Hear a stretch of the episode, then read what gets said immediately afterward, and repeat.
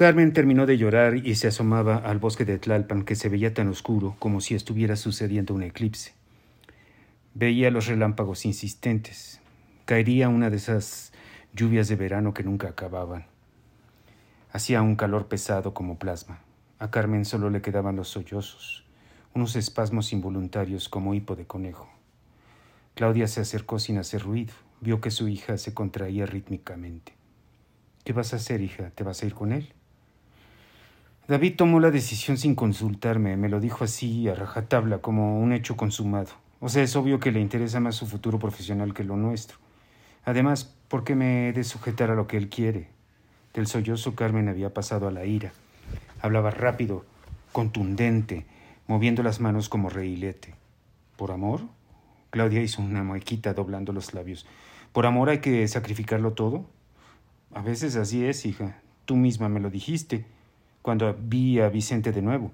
Creo que dijiste que lo más importante era mi felicidad, recuperar ese amor que por idiota había dejado ir. Y créeme, en ese preciso momento te puedo decir que vale la pena aunque sé que hay consecuencias, algunas de ellas muy graves.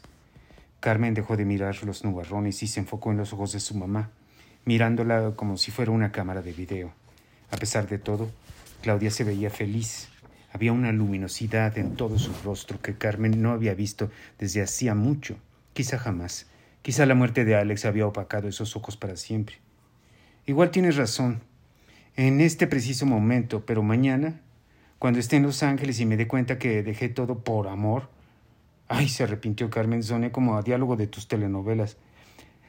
Claudia hizo caso omiso de la referencia al melodrama azteca y siguió con su batería de preguntas. ¿Qué significa dejar todo? Puedes seguir tu carrera de ciencias de la comunicación en Los Ángeles. Es más, quizás hasta sea mejor. Mira, ma, el fondo del asunto es que me di cuenta de que el egoísmo de David es del tamaño del mundo.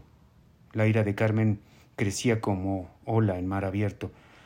¿No crees que su decisión debió haber sido consensuada? ¿De veras David espera que yo lo siga hasta el fin del mundo como perrito faldero? No, mamá, está muy equivocado. Yo soy una persona con voluntad, con anhelos y perspectivas profesionales. Es que no me late. Esto ya no me late, remató Carmen sin tonizón. Ya había venitas en sus ojos y Carmen apretaba las manos con ganas de romperle los dientes a su novio.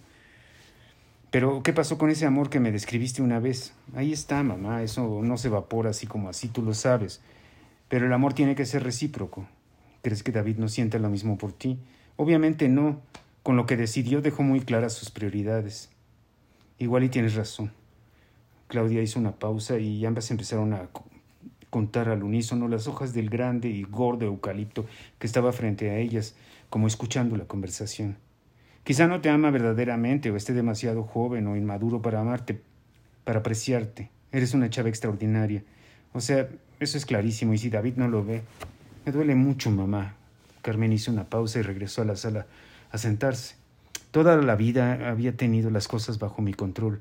Siempre he sabido qué hacer, qué decir, qué decidir, y tú lo sabes, mamá.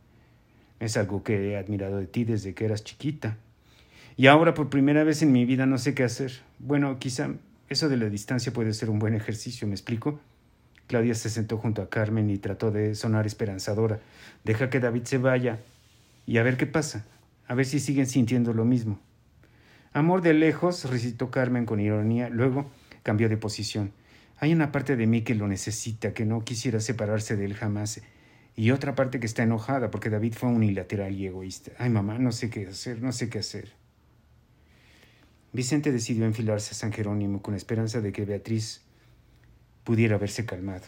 ¿Acaso ya se podría hablar con ella y no habría necesidad de entrar en un laberinto legal? A ese caos de abogados, juzgados de lo familiar, demandas, contrademandas, acuerdos, aveniencias y demás. Cuando entró a la privada y se estacionó frente a la casa, Vicente sintió náuseas. Algo estaba mal. Tocó el timbre varias veces. Nada.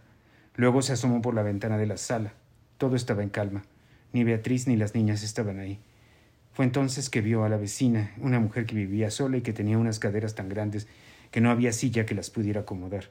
Tenía el pelo rojo y ojos como de loca. Ella le dijo que Beatriz había salido con las niñas y lo más importante, se llevó cajas y maletas. Beatriz había desaparecido.